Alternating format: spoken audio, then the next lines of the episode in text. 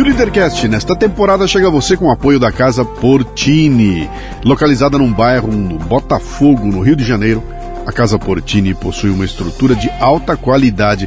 Aliás, Portini sou eu que falo, né? Eles lá eles falam assim, é, é Portini. Casa Portini. Uma estrutura de alta qualidade para receber eventos privados ou corporativos num ambiente exclusivo e acolhedor. Treinamentos, reuniões, workshops, jantares e degustações podem acontecer num espaço multiuso. A casa dispõe também de um lindo estúdio de yoga e uma cozinha profissional, perfeita para aulas práticas e produção de vídeos. Visite o Instagram, arroba Casa Portini. Se escreve Casa Porcini com C.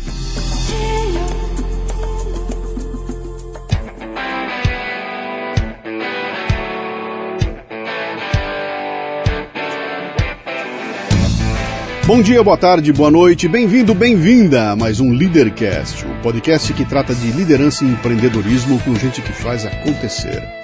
No episódio de hoje temos Estevan Oliveira, que tem uma história de empreendedorismo curiosa.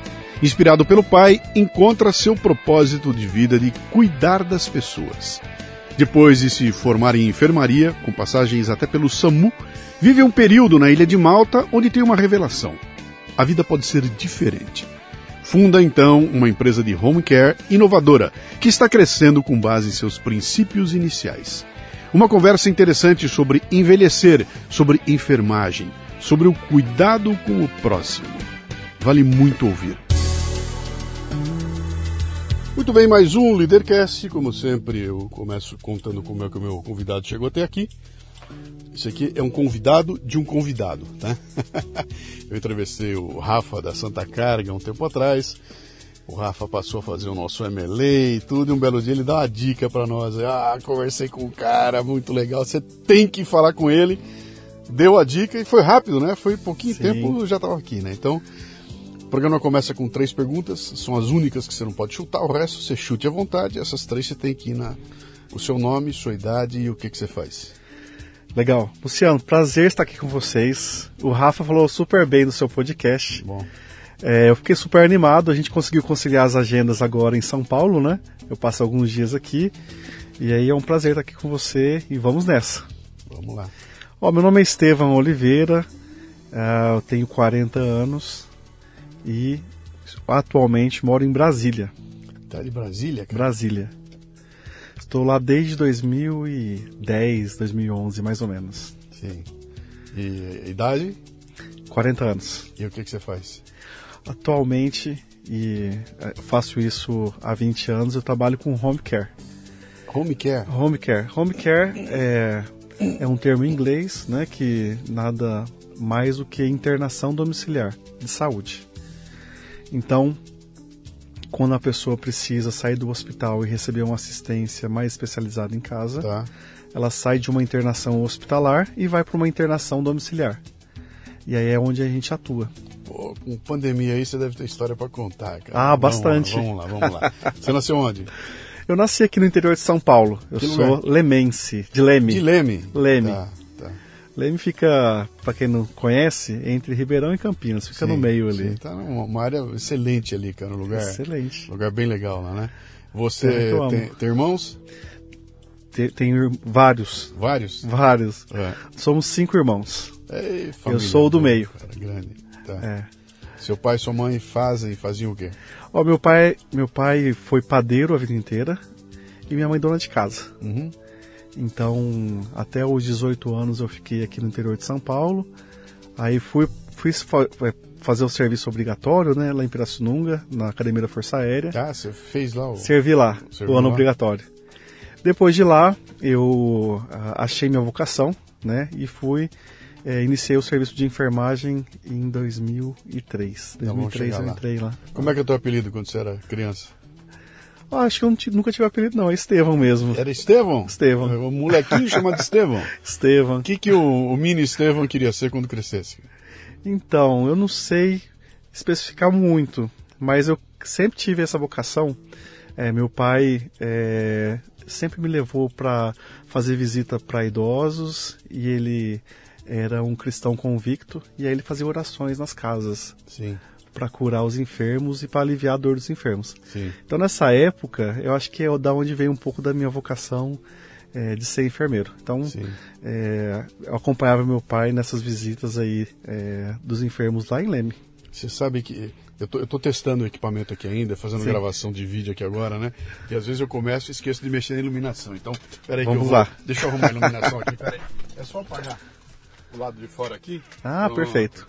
Apagou aqui fora, ele já. Ele já muda a iluminação aqui dentro, né? Ah, mas então, é, é, repete aqui esse final. Você falou qual era o teu sonho de criança? Bom, eu não tinha um sonho de criança, mas uhum. eu acho que parte da minha vocação veio das visitas que eu fazia com meu pai. Meu pai era um cristão convicto, uhum. né? E as tardes que ele estava livre do trabalho, é, como eu te disse, ele era o padeiro. Né, e tinha algumas tardes da semana que ele fazia visita, geralmente nas quintas-feiras. Uhum. Fazia visita para idosos e visita para enfermos. Né? E fazia oração, é, de uma forma é, para aliviar o sofrimento e a dor das pessoas. E ele, desde e, lá. Isso como, isso como voluntário, ele não tinha conexão nenhuma, não nenhuma, era nada da igreja? Nada. Não era pastor, não era presbítero, era um era... cooperador da isso igreja. Isso que eu digo. Os caras quando falam de religião comigo, né? Eu até fiz um post essa semana aqui dizendo que eu, eu sou católico, apostólico, romano, mas eu parei de praticar aos 18 anos de idade e nunca mais eu me, eu me envolvi com, com essas questões de, de de igreja, frequentar a igreja, nunca mais. Eu falei, um dia, quando chegar a hora, eu vou, eu volto a, a, né, ao ninho, né? E o pessoal me pergunta, cara, o que, que você acha? Eu falo, cara, eu, eu, eu admiro demais, eu acho que o mundo só não acabou porque tem religiões no mundo, né? Porque Sim. tem espiritualidade. E mesmo quem não acredita, não tem como passar incólume, porque você vê teu pai, cara, o fato daquilo tudo que ele acredita existir ou não, não importa. O fato é que o fato dele acreditar Olha o que fez ele fazer na vida dele. Quer dizer, ele passou por acreditar naquilo, a se comportar ajudando pessoas, né? Exatamente. Contamina você, aponta um caminho e tudo isso aconteceu porque tem uma igreja. Sim. É, então é, não tem como relevar isso ou julgar, dizer que é, é ruim, que não, porque isso é, é bobagem. É né, impossível. É. Em vários setores da sociedade tem pessoas boas e pessoas Sim. ruins. Né? A Sim. igreja não é diferente. Mas como princípio, né, de Sim. ajudar o próximo, a igreja faz isso muito bem. Sim. Né? Então é, é, algo incrível. E você, vendo teu pai fazer, você visitava com ele, você ia junto com ele, junto com ele. orava junto com Sim. ele e tudo mais. Sim. E ali você achou que aquilo podia ser uma carreira? Então, é, recentemente eu vim buscando essa, essas, essas histórias, né? Por que, que eu decidi ser enfermeiro? Uhum. E aí o, o único sentido foi é, quando eu fazia essas visitas com meu pai. Entendi. As visitas lá com os enfermos foi quando eu comecei. Entendi. Né? Quando eu passei pela Força Aérea, eu tive algumas é, experiências né, de hospital, de visitar o hospital. E aí quando eu saí de lá, eu saí decidido que eu queria é, cuidar de pessoas. Sim. Desde então, Luciano, meu propósito é inspirar pessoas a cuidar de pessoas. Sim. Isso há, há 20 anos. Não, legal. Legal, é um, é um, é um belíssimo propósito, né? Sim. Uh, Deixa eu te fazer uma, uma, um questionamento aqui, porque você você está com 40 anos, então isso tudo deve ter acontecido lá que você tinha 10 a 30 anos atrás, né? Exatamente. E 30 anos atrás, você com a tua família, com seu pai e mãe, sempre tem aquela ideia, cara, para quando crescer, eu vou ser engenheiro, vou ser advogado, vou ser publicitário 30 anos atrás. E no teu caso, o natural era vou ser médico. Não é você enfermeiro, eu serei médico, né? Por que, que houve essa opção tua na hora de vou tratar as pessoas não como médico, mas como enfermeiro? É mais fácil? O que, que era? Não, na verdade, eu é, acho que eu, eu, sou um vocacionado para enfermagem. Uhum. E aí foi uma construção de carreira, né? Eu já vim pensando nos, na adolescência o que, que eu iria fazer. Se eu fosse escolher uma profissão naquela época, eu queria ser músico. Tá. Né, com 7 anos, eu comecei a estudar música e parei de estudar música com 18 anos. Tá. Uh, eu tocava trompete. Tocava, não, toco. Sim. Mas hoje em dia, bem trompete, menos, né? trompete. É. E aí, quando eu saí da Força Aérea, uh, eu fui para o interior de Minas, para uma cidade chamada Uberlândia. É, eu passei num processo seletivo para músico numa cidade vizinha que chama Tupaciguara. E aí, é, com o meu salário de músico, uh, eu pagava minha faculdade lá em Uberlândia. Então, acho que se eu fosse escolher lá na infância o que, que eu queria ser. Você foi ser trabalhar como músico? Músico. Tocando em onde? Em quê? numa banda municipal. Uma banda de coreto? Banda de coreto. Que Incrível. barato, cara. É. É. E foi com esse dinheirinho que eu paguei minha faculdade. Que legal. Aí uma vez, duas vezes por semana eu ia para essa cidade vizinha, Sim. fazia lá os ensaios, tocava no coreto Sim. E voltava para Uberlândia, para Uberlândia para estudar. Mas ficou. Deixa eu só voltar aqui fazer um. Sim. Aqui é assim, a gente vai e volta, vai para um lado tá? Quando eu falei assim, eu perguntei você se enfermeiro era mais fácil do que médico, já tem um monte de enfermeiro puto aqui, pô. É, é claro que eu sei que são coisas completamente diferentes. Diferentes. Estão na mesma área, têm o mesmo sentido, eu vou cuidar de alguém, vou curar alguém, porém as atividades são totalmente diferentes. Eu tenho horas e horas de frequência de hospitais, né? E eu vi muito bem a importância que tem a enfermagem e a importância que tem o médico. São duas coisas diferentes, né? É, a enfermagem é a ciência do cuidado. Sim. Né? A medicina já trata outras questões da doença, mas a gente faz a ciência do cuidado. Então, quem fica com o paciente 24 horas por dia é a enfermagem. Sim. né? Então, quem, quem, quem entende de como ah, lidar com o paciente, como interagir com o paciente, como fazer os cuidados que às vezes exige técnica, às vezes não. As- ah, um- uma das coisas que a enfermagem faz muito bem é lidar com a família. É, é uma ciência que a gente aprende na faculdade. Né? Sim. É, medicina já é o tratamento de doenças através de prescrições médicas e por aí vai. Já é, já é diferente. Teve um momento de bifurcação que você chegou, bom, eu vou escolher uma ou outra? Não. Ou você foi de cabeça na, De cabeça na enfermagem. É. Ah. E aí você cursou enfermagem? Você foi Aí eu fazer? fiz o técnico de enfermagem Ok. primeiro. No meio, no- nesse meio tempo, eu comecei a cuidar, cuidar de um paciente lá em Uberlândia, que é bem conhecido. Eu acho que não tem problema eu falar o nome dele. É, ele chama Rondon Pacheco. Uhum. O Rondon foi governador de Minas duas vezes. Ah, sim, sim, sim, É, sim, eu lembro. chefe da Casa. Civil e por aí. E eu adorei cuidar dele em casa. E Uhum. eu fiquei quase dois anos com ele. Nesse meio tempo eu comecei a cursar a faculdade, né? Finalizei a faculdade De enfermagem. de enfermagem. Então, do técnico de enfermagem, passei para a faculdade de enfermagem. É, passei em um concurso público, que é uma, uma história bem curiosa. Ah, nesse concurso público, Luciano, eu fui lotado num presídio para cuidar de presos. Hum. E eu fiquei lá dois anos, acho que quase dois anos. E aí eu terminei a faculdade, aí eu pedi exoneração, comecei. Falei, agora eu quero começar é, novamente. E aí Cara, você com- ficou dentro de um presídio, Dentro de um presídio. enfermeiro de presídio. É, enfermeiro de presídio. O que mais você cuidava lá? Era nego furado com... Não, na verdade, o, o serviço do presídio é como se fosse um serviço de um um programa da família, é, um PSF, não sei se, se você conhece. Não, PSF é um programa de saúde da família, tá. é onde a gente faz questões preventivas. Então, ah, por exemplo, vacinação, é, medicamentos via oral, coisas bem simples, né?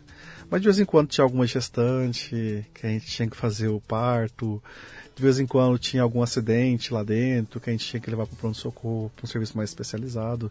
Mas a minha função lá era uma função preventiva para o detento, né, o cidadão que está lá cumprindo a sua pena, é, não ficar ah, doente. Sim. Então é totalmente preven- preventivo. Foi uma experiência boa.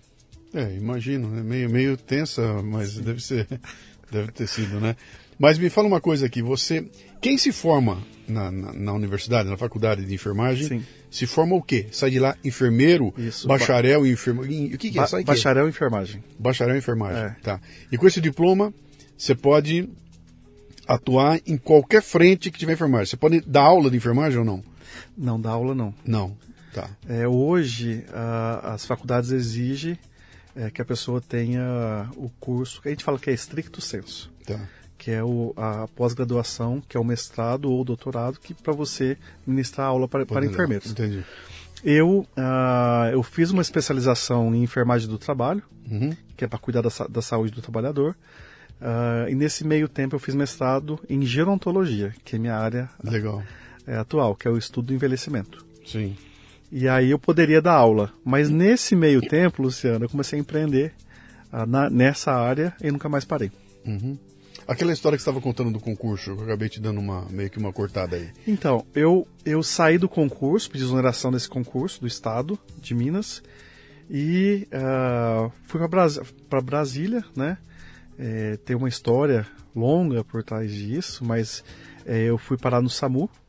É, trabalhei mais ou menos 3 a 4 anos no serviço de emergência, que foi uma boa experiência também. Imagina, você, você foi para Brasília, tipo assim, vou tentar sorte na cidade grande? Tinha um contato lá? O que, que era? Zero. Que idade você tinha? Ah, acho que faz 13 anos isso. Então, 27. É, por aí. Tá. É, tinha um, um, um, cunhado meu, que na época tinha um tio que morava em Brasília. É, ele me deixou lá e falou: tchau, fiquei na casa do meu tio. Esse tio, essa família me adotou, né? É, me recebeu na casa deles e falou: fica aqui o tempo que você precisar. E aí foi quando eu comecei a buscar oportunidades em, em Brasília. Como eu já tinha um bom currículo, é, não foi. Não demorou muito, acho que uma semana eu já estava trabalhando. Sim. E aí, logo após, eu comecei a dar aula no SENAC, que é o Sistema S. Uhum. E depois disso, eu fui para o SAMU e fiquei lá por um bom tempo. Foi uma experiência é, bem rica. É, o, o, SAMU você atendia é, é, qualquer tipo de ocorrência, emergência, emergência. e tudo mais. Você era o cara que estava dentro da, da, ambulância. Exatamente. Chegava no lugar sem saber o que ia encontrar, é isso? Exatamente. Ficava eu e o médico cara. e o motorista, né? Então, qualquer acidente ou problema de saúde que fosse uma emergência, eles acionavam a nossa ambulância, que era uma USA, né? Que é uma unidade de suporte avançado. Uhum.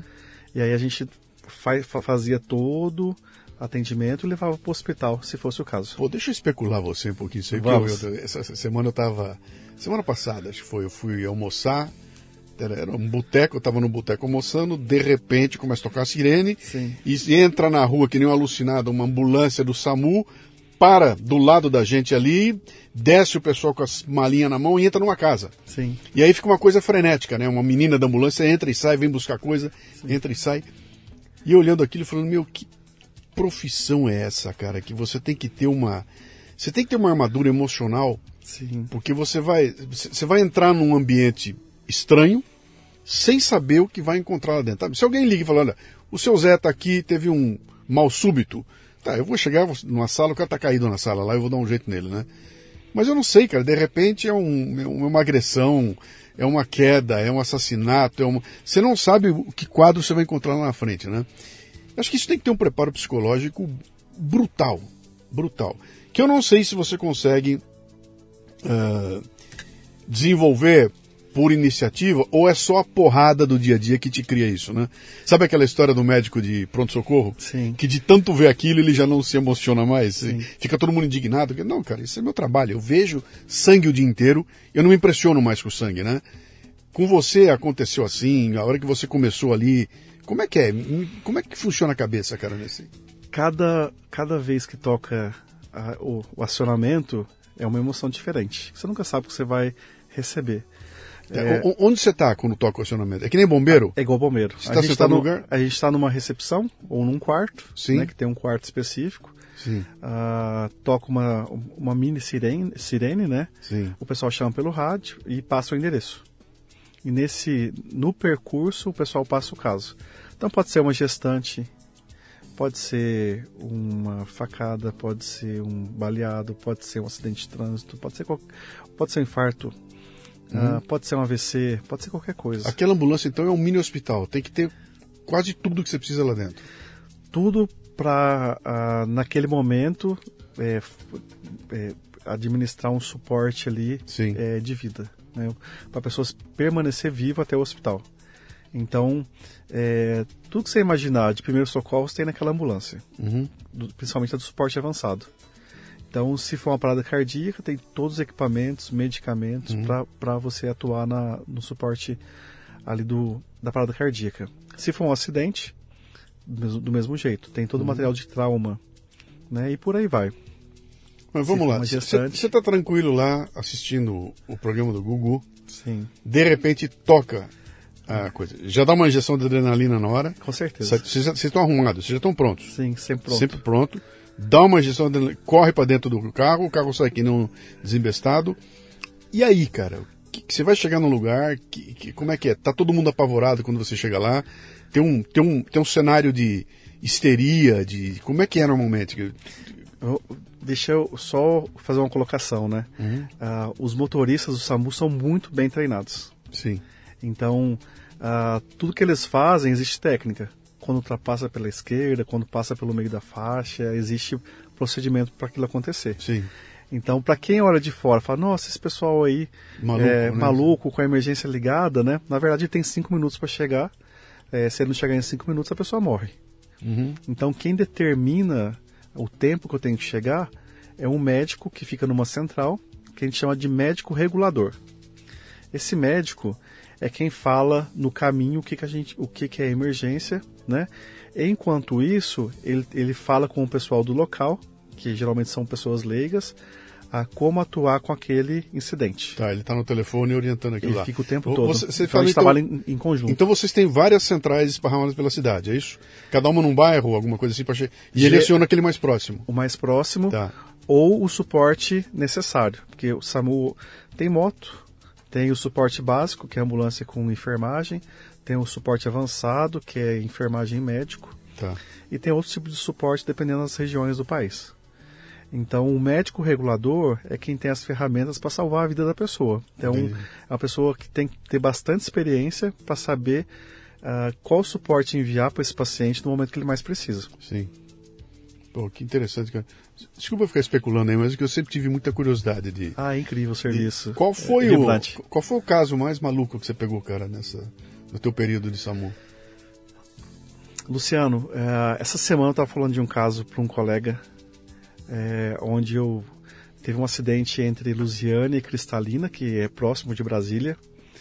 É um acidente entre quatro carros e o único sobrevivente foi o, o motorista do caminhão.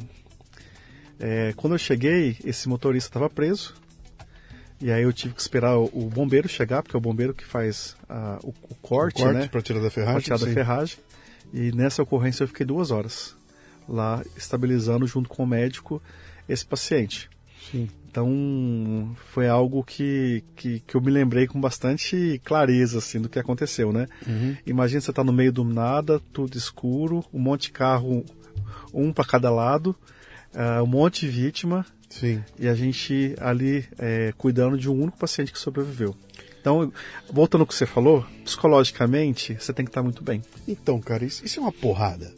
Porque você sabe, vê o pessoal morto ali, vê aquela, aquelas condições, e não é que o cara tá morto inteiro, o cara tá despedaçado, tem. Cara, é, é muito pra cabeça isso. Como é que você processa isso? Onde é que você descarrega isso, cara? Quando você volta pra casa, você dorme. Ah, dormir normal. Como é, como é que processa isso? Porque, cara, é uma carga muito grande de. de, de- de- eu não sei nem te dizer, não sei nem expressar direito o que que pode ser aquilo lá. Mas imagino que você chega em casa com aquilo tudo embutido. Esse dia, cheguei para conviver com a minha família, com essa carga de coisa pesada da rua. Eu- mesmo que você tenha salvo alguém, cara, quatro ficaram lá, cinco ficaram lá, né? Como é que você processa isso? Aliás, tem, tem um, um- um suporte do próprio SAMU, da, da- da organização, para psicologicamente cuidar de vocês? Existe um preparo. Não sei, algumas cidades têm suporte psicológico, mas não todas. Mas existe um preparo. Mas, é, Luciano, é muito gratificante salvar vidas. Uhum. E isso supera qualquer, outro, qualquer outra coisa que acontece em volta. Sim. Então, quando você salva uma criança, um adulto, um pai de família, ah, independente do que aconteceu, é, para a gente é muito gratificante. Então, isso supera ah, qualquer coisa. Né? Então, a gente não fica pensando no- nos que se foi, mas a- as vidas que a gente salvou. Sim. É incrível. É uma Então, fuga isso. Eu, eu fiz outro dia um, um podcast, não, não é só um podcast, um podcast sumário, eu estava escrevendo um texto lá e eu, eu trombei com a descrição. Os caras fizeram uma, uma experiência numa, num, num hospital nos Estados Unidos que eles queriam fazer o seguinte, vamos ver o que acontece se tiver um acidente nuclear. Então eles fizeram o seguinte, ele- eles é, é, fingiram um acidente nuclear na cidade, mas não contaram para os médicos, especialmente os psiquiatras, psicólogos do hospital. sim. Eles se organizaram e, de repente, aconteceu um acidente nuclear. E chegaram as vítimas todas aí, o pessoal fez todo o atendimento ali, e depois, no final, eles fizeram levantamento. E descobriram que ah, 90%, 80% das vítimas pós o assunto foram os caras que, que estressados que tiveram que fazer aquele atendimento numa situação que eu não sei o que vai acontecer, o mundo está acabando lá fora, tem radiação, eu tô aqui dentro e os caras viram que eles tinham que montar um esquema para cuidar de quem ia cuidar das pessoas, né? Que a gente nunca, nunca lembra disso, né? Cuidar, cuidar de quem, quem cuida. cuida das pessoas, né? Cara, É, doideira. é, é algo muito importante. Aham, É, Bom, eu tenho 20 anos de experiência na, na enfermagem e acaba que, é como você disse, né? A gente vai é, criando algumas fugas sim, né? e focando no que realmente importa, que é a Sim. vida. sim, né? Hoje, aquele lá no início da carreira, o coração acelera, isso não acontece mais, né? Sim. Então a gente está preparado para fazer ali o que tem que ser feito. Uhum. Ah, E me fala uma outra coisa antes da gente ir, ir pro teu, pro teu business, né? Você falou uma coisa interessante aí, que você falou que ó, a enfermagem cuida do paciente, mas está interagindo com a família o tempo todo lá, né? sim. Tem um treinamento para isso também, cara? Treinamento para cuidar de quem tá, dos acompanhantes, da... que normalmente, eh, eu acho que o maior problema que você tem não é nem com o paciente, é com quem está em volta ali, né? É. Tem um treinamento para isso? Tem uma... Olha, entender a dor do outro é algo muito difícil. Uhum. E não existe um treinamento específico para isso. Porque cada pessoa responde de, um- de uma forma. Sim. Às vezes eu pego uma família com três, quatro filhos, né? Um chora, outro finge que não tá nada acontecendo, outro é, é o mais forte e toma as decisões, né? Então, cada filho é, se comporta de um, de, um, de, uma, de, uma, de um jeito, de uma forma. Então, não existe uma fórmula mágica, um protocolo para atuar em todas as situações. Uhum. Mas hoje a gente tem, é, quando, principalmente quando se trata de morte, a gente tem a- a- uma associação, que é a Associação Nacional de Cuidados Paliativos, que é a ANCP, e lá tem vários treinamentos é, e vários é, protocolos para algumas situações. E esse pessoal tem ajudado bastante. Né? É, na geriatria, né, é, é o médico que a gente é, chama, é, é o especialista que a gente chama de é, especialista em cuidados paliativos. Paliativos, tá. É, então, paliar é cuidar de, de alguém no fim da vida. Sim. Então, Sim. é, é algo tão emocionante quanto trabalhar no SAMU. Uhum. Bom, interessante. Hum, nada como comer uma pipoca quentinha, não é? E esse cheirinho então, hein? Mas imagine que você tem de pedir pipoca, mas não consegue dizer uma só palavra. É difícil, né? Pois é. No Brasil existem 2 milhões de autistas que passam por esse desafio diariamente. Não só para pedir pipoca, mas para coisas básicas como dizer que quer ir ao banheiro, que está com sede, que está com frio. Bem, agora existe uma solução que está ajudando muita gente: o aplicativo Matraquinha, que ajuda essas crianças e adolescentes a expressarem seus desejos, emoções e necessidades. O Matraquinha tem mudado muitas vidas. E se você quiser fazer parte dessa corrente de transformação e amor ao próximo, torne-se um apoiador em matraquinha.com.br.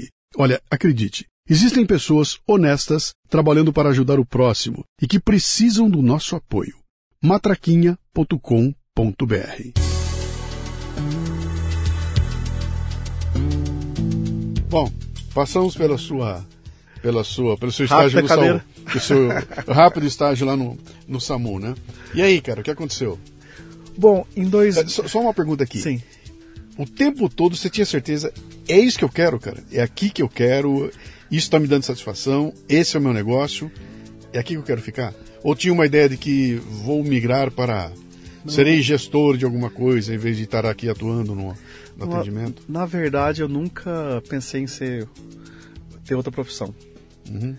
né? Eu comecei na enfermagem lá em 2003 e estou até hoje. É, na verdade, cada vez mais convicto.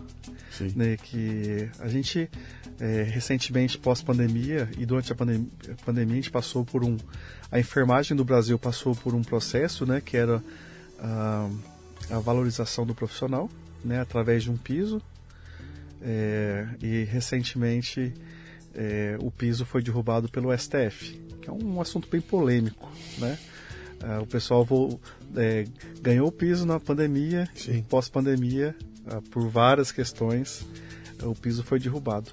e nem por isso eu conheço vários colegas enfermeiros que, que é, alguém falou assim, ah, vou largar de ser enfermeiro.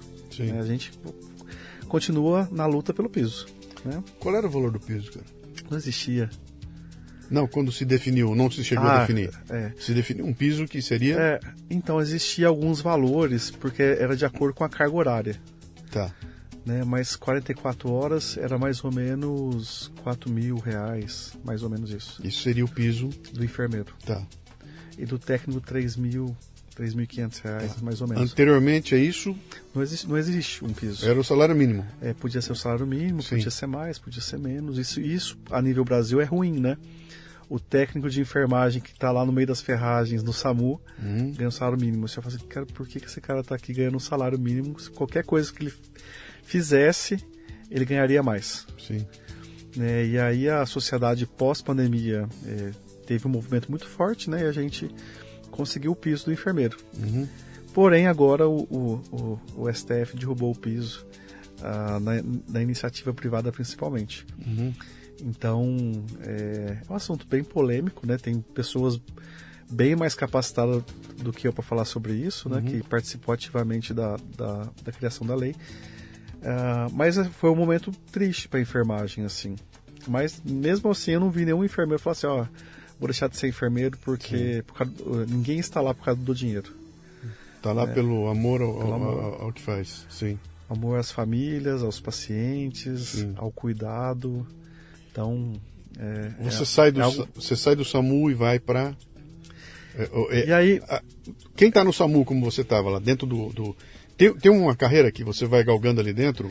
Não, não tem. Não é que nem uh, bombeiro, exército, chega não, não é. capitão, uh, nada disso aí? Não. É, existe alguns municípios têm a, a progressão da carreira do, do, concursado, mas a grande maioria das, das pessoas que trabalham no serviço público hoje, no SAMU principalmente, não são concursados. Sim. É, eu não falo só do SAMU, todas as áreas da, da saúde. Sim. Então, é, tem muitos locais no Brasil, né, onde o samuzeiro, vamos dizer assim, que é o cara que fica aqui, tá, tá 24 horas ali trabalhando, ganha um salário mínimo. É Sim. triste isso. Sim. E aí, para onde você vai? Bom, em, mas depois do SAMU eu, eu fui para iniciativa privada, por opção. É, entrei numa empresa de home care, onde eu aprendi bastante coisas. É, e lá eu deslumbrei uh, um mundo novo. É, home care é um serviço incrível, crescente. Nos próximos, até 2050, a gente faz uma previsão que os idosos vão triplicar da quantidade de idosos no país. Uhum. Então é uma demanda crescente de home care. Então cada vez mais a gente vai ouvir falar sobre home care. Uhum. No meio disso eu fiz o mestrado em gerontologia, né? Uh, e aí aconteceu um episódio uh, que fez eu mudar é, drasticamente a minha carreira e, e, e, depois disso que eu fui empreender. Foi, foi o falecimento do meu pai, que era um, um, uma pessoa que era um ídolo, né? Uhum. Eu acho que o pai de quase todo mundo é o, é o ídolo, né? É, meu pai teve um câncer fulminante e morreu em três meses. Caramba. E aí, ah, nesses três meses, eu tive a oportunidade de ficar com ele algum tempo, né? Ah, boa parte disso, ou eu estava no trabalho ou eu estava com ele, uhum. nesses três meses. Ah, quando ele faleceu, eu perdi um pouco o sentido, falei assim, cara, as coisas não estão tá fazendo mais sentido para mim. Aí eu fiz um intercâmbio para a Ilha de Malta, passei uma temporada na ilha. Uh, fui estudar inglês, fui fazer outras coisas para ent entender o que, que, eu ia fazer depois da morte do meu pai. Uh, no meio disso, é, eu vi, eu participei de algumas coisas em Malta na vida que eu achei que poderia ser diferente a minha vida no Brasil. Que, que, ano foi isso? Isso 2015. 15. É. Tá. Por exemplo, eu fiquei no que o pessoal chama de host family, que é uma casa familiar, onde você se hospeda na casa e convive com, eh, com essa família. Uhum. E eu achei interessante, Luciano, que essa família, eles tomavam café junto na, na mesa, é, levavam os filhos para a escola, tinha dois filhos, é, voltavam, voltava para almoçar, eles trabalhavam só seis horas por dia, então eles não, eles não trabalhavam mais que seis horas. À tarde interagia com as crianças, fazendo atividades. À noite passeava na Hora de Malta, que é um local paradisíaco. Uh, à noite todo mundo jantava na mesa uhum. e ia dormir. Aí eu falei, ah, primeiro dia eu falei assim, não deve ser assim todos os dias. E eu fiquei três meses nessa casa e todos os dias essa era a rotina deles. E eu falei, cara, por que eu tô trabalhando 20 horas? Uhum. 23 horas por dia. Tem uma coisa errada. Sim. Dá para fazer diferente.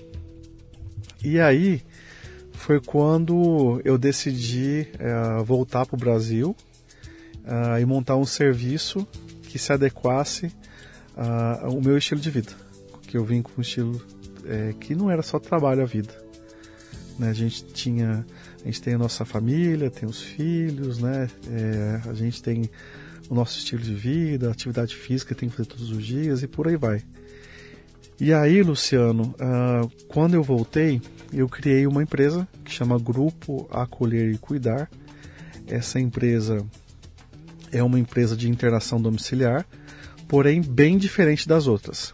Essa empresa ela cuida das pessoas é, de forma proporcional. Uh, quando eu falo de forma proporcional, é, é, de acordo com o que ela precisa. Então não existe um pacote de serviço de 6, 12 ou 24 horas. Você vai fazer isso, isso isso. Então a gente é, criou um serviço personalizado uh, para as pessoas que precisam desse serviço no momento que elas que têm maior necessidade. Então uh, hoje mais de 80% são idosos do, da nossa empresa Uh, porém, tem pós-cirúrgico, quebrou a perna, saiu do hospital.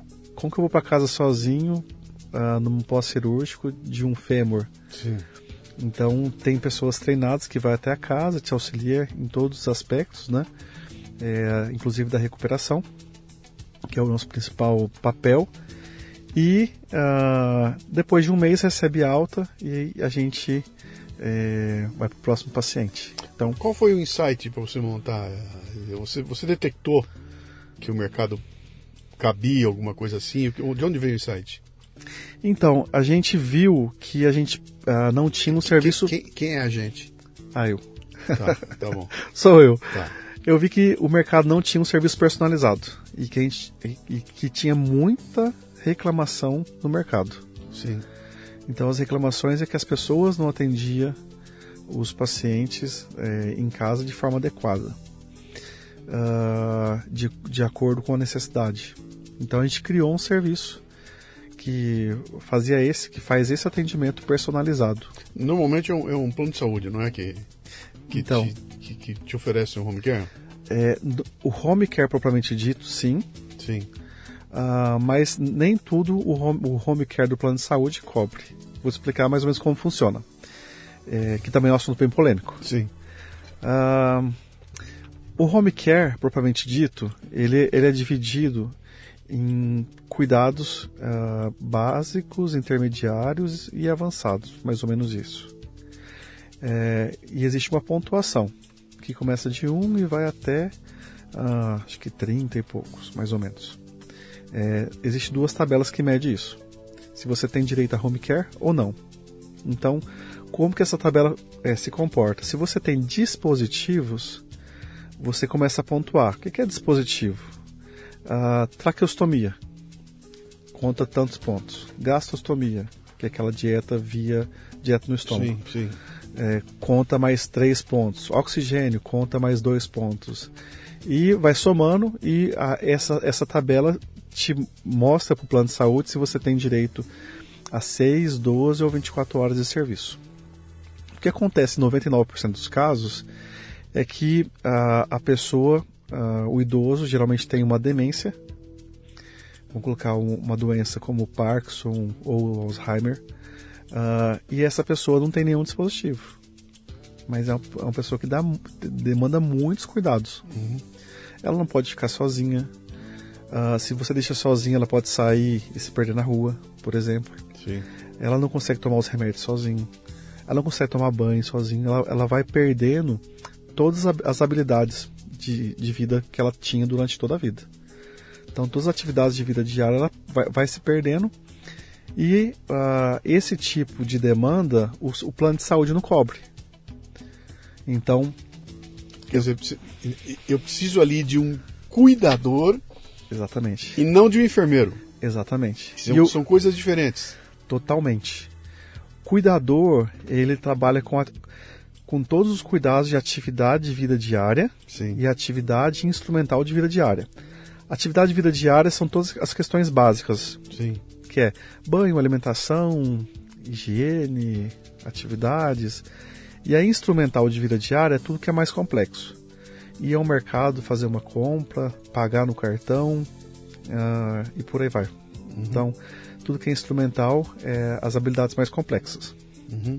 Então, esse serviço, por mais que, a, que o paciente, a família está com um paciente que tem uma doença, que é a demência, Sim. o plano de saúde não cobre. Porque o serviço de cuidador de idoso não está no rol da ANS como serviço de saúde. Entendi. E sim uma obrigação da família. Então, essas doenças geram um, é, cuidados especializados. Sim. Né? Tem que ter um cuidador lá que tem, que tem experiência Uh, e o plano de saúde não cobre. E é quando a família descobre, é, eu escuto bastante, paguei plano de saúde a vida inteira, agora meu pai está doente e ele não tem o home care. Uh, o plano do meu pai é caríssimo, eu pago 10, 15 mil reais de plano por mês Sim. e eu não tenho direito a home care. Porque home care é baseado em cuidados é, por dispositivo. Então, é, basicamente é isso. Esse meu, esse meu suspiro aqui, porque você está falando e eu tô, eu tô imaginando, né, cara? Porque quando você tem uma, uma situação como essa, em que alguém da família, de repente, é, precisa desse cuidado, que não é o cuidado do dispositivo, dispositivo, né? Cara, isso é um impacto na rotina das famílias que é um negócio brutal, né? Muda tudo, né, cara? É alguém que precisa da teu... Ter um doente em casa é, é, gera um, um impacto muito grande. Sim independente se for por home care ou se for com o serviço de cuidador. Uhum. Imagine, Luciano, você num dia é, não tem ninguém na sua casa, está você e sua esposa, daqui uns dias a sua esposa fica doente, de repente eu tenho 10 pessoas novas dentro da sua casa. Uhum. Eu tenho médico, fisioterapeuta, enfermeiro, fonoaudiólogo, terapeuta ocupacional, psicólogo, pessoas que cuidam dos equipamentos, pessoa que cuida dos medicamentos, dos materiais e por aí vai. Sim, isso se eu puder pagar. Exatamente. Se eu puder pagar, imagina se pega um nível da população que não tem como, cara. O cara tá no, tá no SUS. Né? Exatamente. Né? É, grande parte dos pacientes é, não, tem, não tem direito, né? Sim. O SUS tem um serviço, uh, mas é somente para pacientes graves, geralmente. E nem todas as cidades têm. Uhum. Que é o paciente acamado, com ventilação mecânica. Cara, eu, tenho, eu tenho descrição, eu tenho um ouvinte minha que mandou um depoimento para mim no podcast, que é um negócio Pavoroso, cara. É, o irmão dela teve um acidente de trânsito e ficou completamente é, é, incapacitado, assim, cognitivamente, inclusive. Ele só uh, uh, faz barulho. Então ele tem 1,80m de altura, mas ele é incapaz de levantar, ele não se locomove, ele não fala, ele não come sozinho, não faz nada. Não faz nada. Ele está lá e ela é a cuidadora dele, né? Sim. E ela contando a dificuldade que ela, que ela, ela, ela tem para conseguir classificá-lo, sabe, de vinho, de escrevê-lo para receber. O pessoal, não, ele não é, ele não é incapacitado o suficiente. Ela falou, cara, mas mais do que isso, anos e anos de processo entrando, processo saindo. Cara, é um negócio pavoroso, mas é isso desestabiliza qualquer família, né? É. Na verdade, as famílias não estão preparadas para isso. Não. É, hoje, cada dia mais, né, as famílias têm se conscientizado que elas têm que se preparar para o envelhecimento. Né? Então, então esse, se preparar para o é, envelhecimento é algo complexo. Esse é um tema, esse é um tema interessante porque é, ficar velho é uma perspectiva que está muito adiante lá, né? Eu, eu consigo entender mais ou menos o que é olhando meus pais, olhando meus avós, vendo eles ficarem velhinhos e tudo mais, mas aquilo parece que nunca vai acontecer comigo, né? Então, eu realmente eu não, eu não me preparo para isso. Eu, eu, há um tempo atrás, eu li uma, eu estava lendo uma crônica do, ah, meu Deus céu, esqueci o nome dele aqui agora. Fabrício Carpinejar. Ele contando, ele, ele fez uma observação muito interessante sobre essa coisa do, dos pais dele ficando velho. Era o pai ou a mãe dele, eu não me lembro mais, né? ficando velho e ele tendo atenção a esse cuidado. E que ele começa a descobrir coisas que nunca passou pela cabeça dele. Por exemplo, eu preciso instalar um corrimão no corredor da minha casa. Sim. Não é? E, e que é uma coisa que você. Cara, como assim? Um, um, um, é um corrimão. Outra, cara, essa minha casa aqui não pode ter escada, tem que ser uma casa térrea. Que são coisas que você não passa pela cabeça. Agora você começa a imaginar, né? Pô, pera um pouquinho. Isso aqui não dá. O carro baixinho assim eu não posso ter mais. Meu carro tem que ser mais alto, né? São coisas que a vida vai obrigando a gente a, É, a a, est- mudar. a estrutura da, da residência tem que mudar. Sim. As, as, as casas mais modernas traz um pouco desse conceito, né, Uhum. de acessibilidade, mas a gente não está preparado para isso, né? É, iluminação. Imagina que você fique idoso, a sua, a sua visão vai diminuir. Sim. Então não que, você, não que você vai ficar cego, mas que vai diminuir. Então a iluminação da sua casa tem que ser uma iluminação diferente. Uhum. Os pisos da casa tem que ser antiderrapante. Sim. O banheiro não pode ter mais aquele vidro, porque corre um, corre um risco de você sofrer um acidente ali, Sim. caindo em cima do box. É, você tem que ter barra horizontal e barra vertical. Então, uma série de adaptações, né, Uhum. que você tem que fazer ah, quando você é, vê que é, detecta essa necessidade, mas geralmente a gente não se preocupa com isso, né? Sim, sim. Esse, esse ramo que você estudou aí, da gerontologia, né? Eu fiz um programa recente sobre o a economia prateada, Sim. a economia dos carinhas que tem cabelo branco, né? Mostrando como em, em vários países do mundo ela, ela é encarada como um segmento importante da sociedade, porque ela tem dinheiro de montão ali rodando, né? E tem necessidades especiais ali. Eu até eu lembro que eu estava nos Estados Unidos e o pessoal comentando sobre o foco nesse nicho, né? É um nicho que, cara, para turismo, para uma pancada de coisa voltada para o pessoal do cabelo branquinho, que é o pessoal mais velho, que tem demandas que a molecada não tem, né? E, e aí eles estavam dizendo que no Brasil é diferente, que o Brasil isso é, é- ainda é olhado como um problema de saúde pública. Não é uma oportunidade de, de negócios como tem lá fora, né? Mas aqui ainda é saúde pública, né? E que a gente não chegou ainda num, num, num, num patamar de tratar isso como um segmento da população importante que merece ter boa parte da, da- da- das ações da sociedade voltadas para ele, né? Aqui não, cara, que encosta, né, cara? Pô, o velho, eu corto barato, tira fora, não é mais é, aproveitável, né? É, alguns segmentos não- ainda não, não deslumbrou ainda essa oportunidade, né? Sim. É, tem um shopping em Brasília, que é o melhor shopping lá, que, que, que também tem aqui em São Paulo, que é o público AA. Sim. É, recentemente estava conversando com um dos diretores do- desse shopping e ele falou, Estevam, 70% dos- das pessoas que frequentam o shopping são idosos. 70. 70. Então, assim, o, o número de pessoas, é o que você falou, que realmente tem condições de gastar, Uhum. ah, são os idosos. Né? Então, esse shopping, né, eles cuidam bastante disso. Uhum. De acessibilidade, estacionamento, de vagas, de, eh, de um local mais adequado, de cuidando da, da iluminação para esse idoso. Uhum. Então, ah, ah, eles eh, deslumbram eh, locais não para jovens, Sim. e sim para idosos. Sim, sim. Que tem outra Então pegada. tem, tem muita gente aí com, com bastante força aí chegando É, agora esse, no esse mercado. mercado aí é, é fantástico. cara. Deixa eu te perguntar uma outra coisa aqui. Você está lidando com uma. um- o teu business é um business de gente, para a gente. Ou Sim. seja, a tua matéria-prima é gente, Sim. você precisa ter gente, né? Não é teus equipamentos que vão fazer diferença, é a tua gente para lidar com gente. E você vai enfiar alguém, um estranho, na casa de alguém que não é numa situação, ele não vai lá para construir uma parede, para pintar o teto, né? Ele vai lá para, cara, é, é, conviver no dia a dia da- da- das pessoas, né? Cara, como é que é recrutamento, seleção, a responsabilidade que você tem que ter ao botar alguém dentro da casa da, de outra pessoa? É uma bicho? excelente pergunta. Hã? Ah, hoje a gente tem um trabalho que, que tem duas frentes. Né? A primeira é entender a necessidade da família.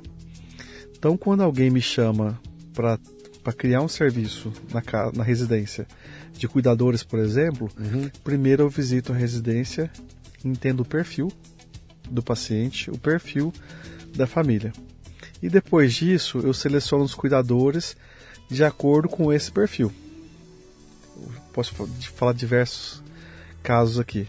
Se a gente pega, vamos falar de aqui em, aqui em São Paulo tem uma cultura bem diversificada de pessoas. Sim. Se a gente pega o japonês e pega o brasileiro, é, o dia a dia dessas famílias são totalmente diferentes.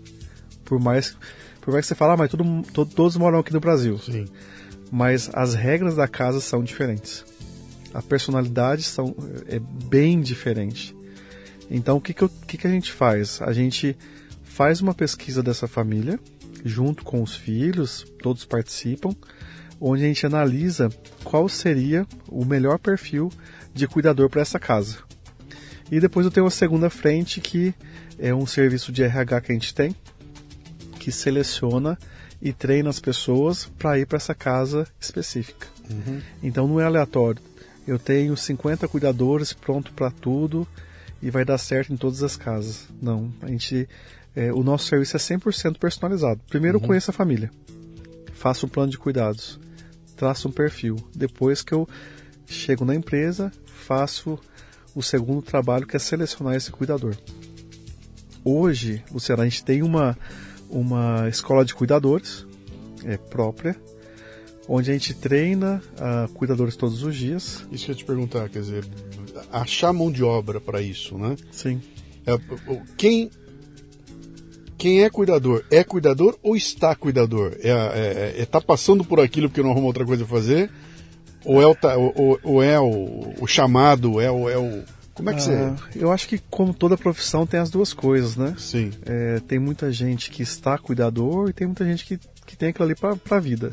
Sim. Eu tenho cuidadores que tá na empresa há sete anos. Uhum. Então, esses cuidadores, ah, ah, eles vivem isso, adoram trabalhar. Sim. E não vejo eles falar que vai mudar de profissão. Então, Sim. já virou uma profissão.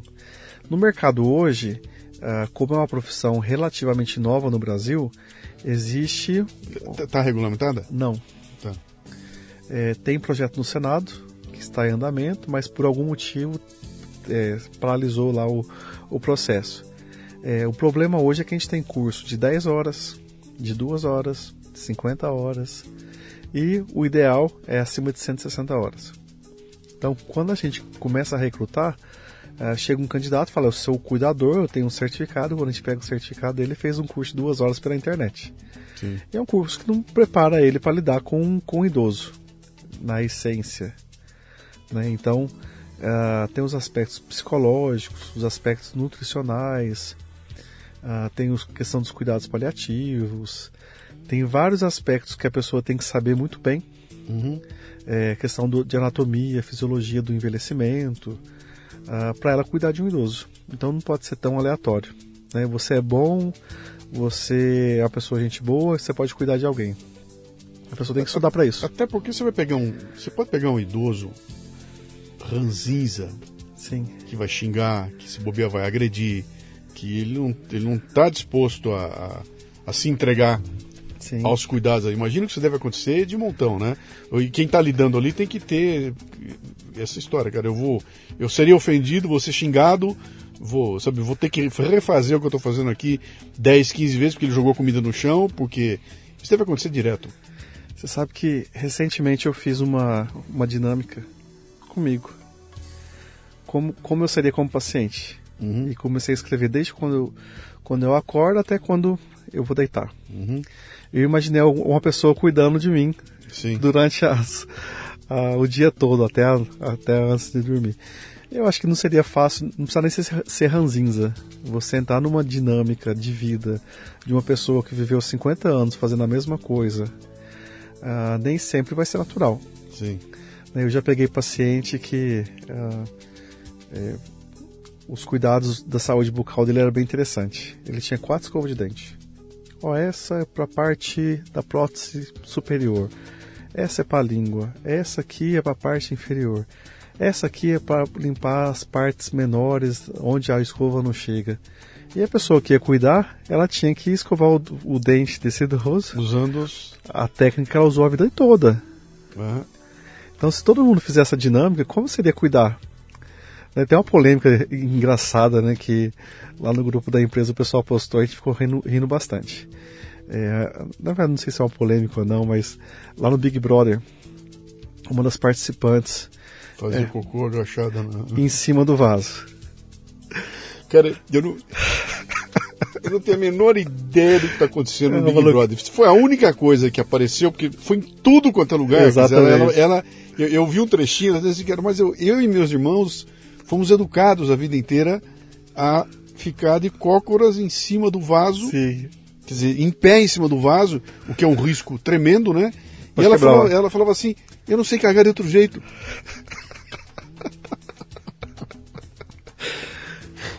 É, é interessante a gente pegar essas dinâmicas, porque isso acontece todos os dias quando a gente cura de alguém. Hã? né? Então, se a gente fosse pegar uma pessoa dessa, aí você fala assim: Mas você é idoso, como que você vai fazer cocô de cócoras em cima de um vaso? Você vai cair, meu Deus do céu, isso é muito. Mas é como que você muda uma coisa que a pessoa fez a vida toda? Sim.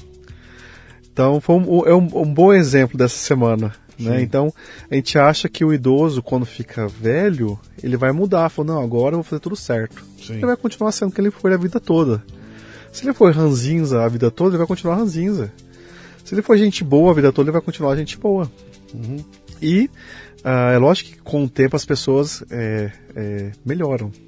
Né? Então, com o passar dos anos, geralmente a gente melhora, não piora, mano. nem todo mundo, mas ah, cuidar, a gente tem que é muito, é muito mais sobre é, a pessoa do que a gente que cuida. É a gente que tem que entrar no seu mundo e não Sim, você que tem que entrar no mundo dos cuidados. sim. Então, é por isso que o serviço tem que ser personalizado. Você está ouvindo o Leadercast, um podcast voltado para liderança e empreendedorismo. De onde veio este, tem muito mais. Por exemplo, a minha mentoria MLA, Master Life Administration, um programa de treinamento contínuo em que reunimos pessoas interessadas em conversar sobre temas voltados ao crescimento pessoal e profissional. Comunidades online oferecem conexão, compartilhamento, apoio, aprendizado e segurança. O MLA é mais do que isso. É um mastermind para profissionais, com encontros mensais, presenciais e online, promovendo uma sensação de comunidade e uma troca muito valiosa de experiências. Olha, tem vagas disponíveis. Se você se interessa em estar comigo, acesse mundocafebrasil.com e clique no link para saber mais. Me fala uma, uma coisa que a gente passou meio por cima disso aí, né? Esse teu treinamento tudo. Então, eh, independente do fato do, do cuidado com o doente que vai estar lá ou com a pessoa que precisa de cuidado lá. eh, essa coisa da interação social, cara, de você botar um estranho na casa de alguém passando a viver uma rotina diária. Quer dizer, ele, ele, é- ele- ele- por mais que eu seja legal, é um incômodo, cara. Vai ter um estranho na minha casa. Sim. Vai ter um estranho. Eu já ando de cueca, É um- eu não posso mandar de cueca. É uma invasão. É, é uma, é uma tremenda de uma invasão necessária. É, é preciso, eu tenho que ter. Mas o invasor, né? Como é que é esse trabalho que vocês fazem? O que, que vocês fazem para treinar a pessoa com relação a essa a invasão, cara? É uma excelente pergunta, porque isso acontece todos os dias. Sim. Né? Sempre vai ser uma invasão. E o que a gente faz é preparar o nosso time para ser o mais neutro possível, o menos invasivo possível. Então, por exemplo, se você gosta de jazz, a pessoa que for para sua casa, ela tem que escutar jazz e tem que gostar de jazz. Ah, Estevam, nem sempre você vai pegar um cuidador que gosta de jazz, mas ele tem que estar muito bem orienta- orientado que durante um período do dia, vamos supor que você, escutou jazz, você escuta jazz todos os dias no final da tarde. Esse cuidador vai ter que escutar e vai ter que incentivar você a continuar escutando jazz no final da tarde. É, tem idosos que, que seguem o protocolo de etiqueta, né, de colocação da mesa, né, de sentar na mesa, é, a posição que ele senta na mesa, existe todo um protocolo e ele fez isso ao longo da vida. Ah, o cuidador que vai cuidar de um idoso como esse, ele tem que estar preparado para isso. Ele tem que ter um mínimo de etiqueta para sentar na mesa com o idoso, porque senão isso vai dar errado. Isso vai aparecer no teu levantamento. Sim. Quando você faz teu levantamento de questionário. Nesse teu levantamento, a, a, a, a família tem, imagino que sim, a pergunta até é meio idiota, mas eu tenho que ser, tem que ser feita, né? A, a, a família pode definir, eu, eu não quero mulher jovem, eu não quero homem, eu não quero é, é, é, é, outro idoso, a família define. Esse tipo de. de... Eles participam ativamente. Uhum. E o que eu pergunto é sempre o porquê. Por quê? Ah, vamos supor que o, o, o, cuidado, o, o, paciente seja um idoso homem. Uhum. E aí as filhas geralmente chegam em mim e falam, ah, eu preciso de um cuidador homem. E aí eu lembro algumas questões que é da nossa experiência. Sim. E sua mãe? Ela não vai poder andar à vontade em casa mais. Você não acha que uma cuidadora mulher seria melhor? Porque eu não posso pensar só no paciente, eu tenho que pensar na casa. No, no entorno, sim. Então, às vezes tem pacientes homens que é cuidado por mulher. E numa lógica seria homem, porque o ambiente não permite que seja um homem. Sim. Que eu tiraria a liberdade uh, da esposa, por exemplo. Então a nossa intervenção como gerontólogo é sempre pensando é, no ambiente do paciente e da família. Cara, como é complexo isso, bicho. É complexo. Como é, é complicado isso, cara. É, o, nosso, o, o, nosso serviço foi criado para solucionar isso. Uhum. Né? É, cuidar é, de quem precisa de forma proporcional, de, é, de forma personalizada. Então, isso não é uma coisa muito simples. Como que se cobra isso, cara? Tem, tem, tem uma tabela de hora, de. Você tem níveis, sabe? Eu tenho níveis de cuidadores, eu tenho o cuidador júnior, o sênior, o master, cada um deles tem um custo. Como é que é? é Existem vários fatores que influenciam, né? Onde o paciente mora, se a família oferece alimentação, por exemplo, a, a quantidade de horas que vai ser oferecida é, de trabalho uh, e o tipo de trabalho. Você tem já... caso de cuidador de 24 horas? Tem vários. É? A grande maioria é 12 ou 24 horas. Isso é a grande maioria dos pacientes. Tá. Uh, já tive, por ser Brasília, eu já tive vários casos de pacientes que falam inglês. E aí o cuidador tem que falar inglês. Sim. Então eu tenho que selecionar um cuidador uh, que fale o mínimo de inglês para ele conseguir interagir com o paciente.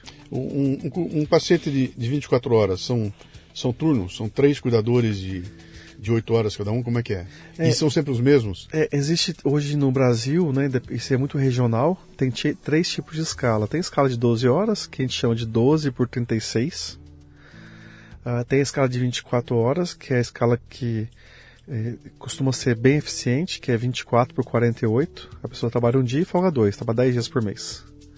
Uh, e tem a escala de 8 horas, que é turnos tá. de 8 horas. Tá. Isso depende do tipo de contratação e os cuidados que o paciente precisa. Mas essas três escalas é o que tem sido praticado no Brasil como um todo. Uhum. Envolvimento emocional, cara, do, do cuidador com sempre seus vai ter pacientes, com a família, com sempre, sempre vai com, ter com tudo. É, ele se torna isso, um, uma pessoa da família. Então, isso, isso é bom, é legal, é desejável, é, é, é pedido que não seja assim, ter uma orientação para que isso não aconteça. Como é que você faz? É, uh, sempre vai ter, porque é, eu tô falando de interação humana. Sim. Então, assim, uh, o cuidador não pode ter interação com o paciente, ele tem que ter. Ele tem que ter. Uh, ele tem que tá, o paciente tem que ficar à vontade com ele e ele tem que ficar à vontade com o paciente. Sim. Né, e os dois ficam amigos. Imagina é, se você ficar todos os dias com uma pessoa dentro da sua casa ela se torna uma pessoa de sua família. Você está me lembrando daquele filme lá? Como é o nome do filme? Qual? O cara na cadeira de rodas e o, e o negão. Ah, é sim, o, é igual. Que, é o, que, que, acaba desenvolvendo uma amizade é barato. Exatamente. O, cara, o, começo é tenso e tudo, depois a, a simpatia do, do cuidador muda a vida do, do dele, né? Do... É porque o, o cuidador está numa posição é, que tem vantagem, inclusive, sobre a família. Porque Uh, se você não se alimenta, o que, que seu filho vai fazer? Brigar com você. Uhum. Você tem que se alimentar, você tem que tomar água de coco, você tem. E o cuidador, ele está ali para fazer de uma forma muito mais amena. Uhum. Então, normalmente o cuidador, as, as, filhas dos pacientes falam: Nossa, mas ele se alimentou com meu pai e o meu pai é comigo e ele não quer comer. Ou ele tomou banho com ela, não acredito. Comigo ele não toma banho. Então eu achei que, ele não ia dar, que ela não, não, ia dar conta de dar banho nele e ela, a cuidadora conseguiu dar o banho sem nenhum problema, sem nenhum. Porque existe um conflito familiar. Sim. Ele, o filho vai continuar sendo filho e o pai vai continuar sendo pai. Mãe, filho, filho e por aí vai. Sim. A relação familiar continua.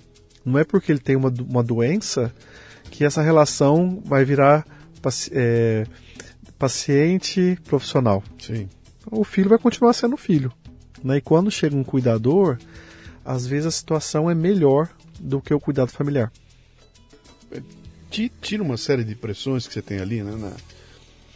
Deixa eu te perguntar uma coisa aqui, pela experiência que você tem aí. Uh, qual é aquele momento de virada de chave da família, quando ela fala, cara, precisa do cuidador?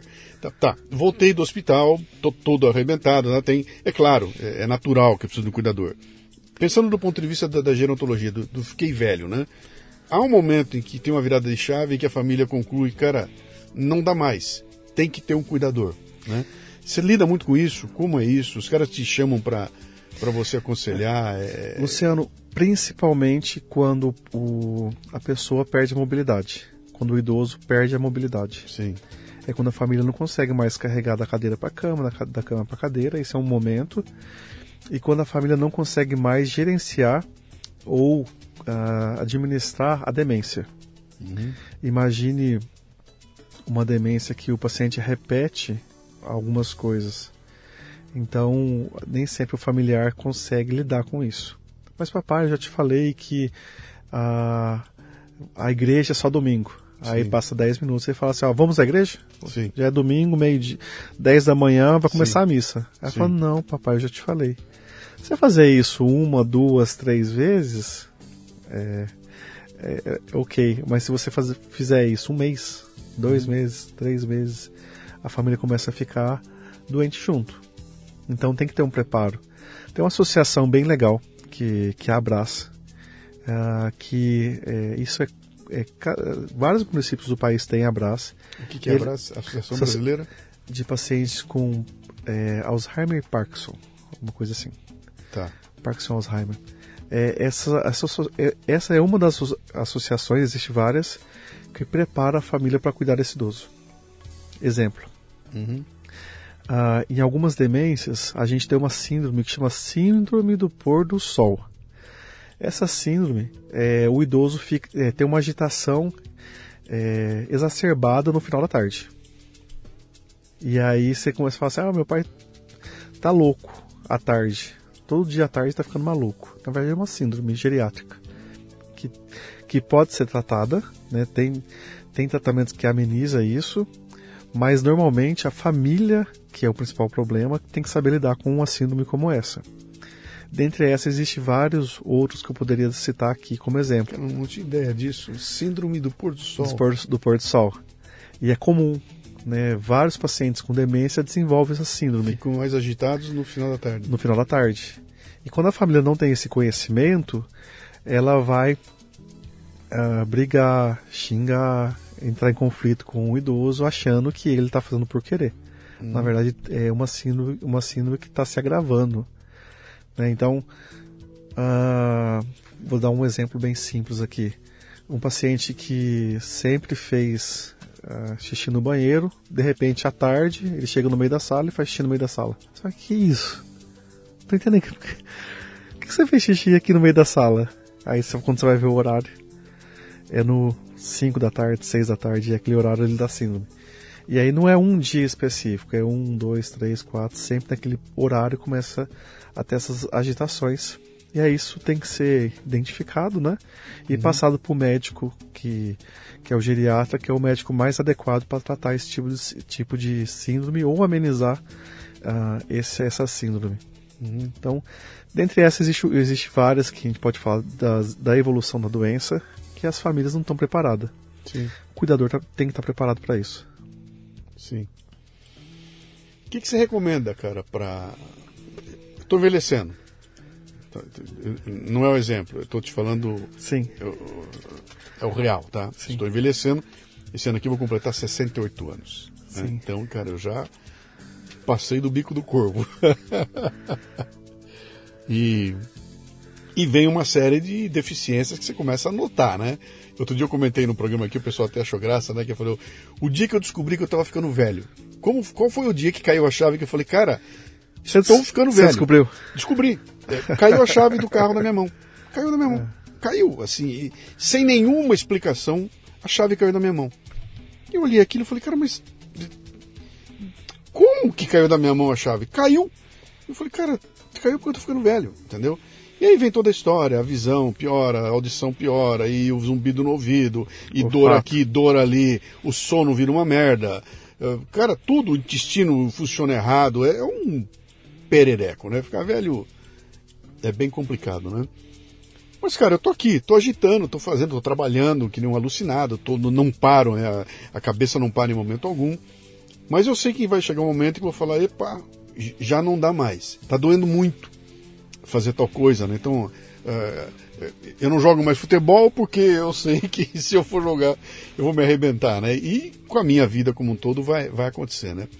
Uh, você como um gerontólogo, né?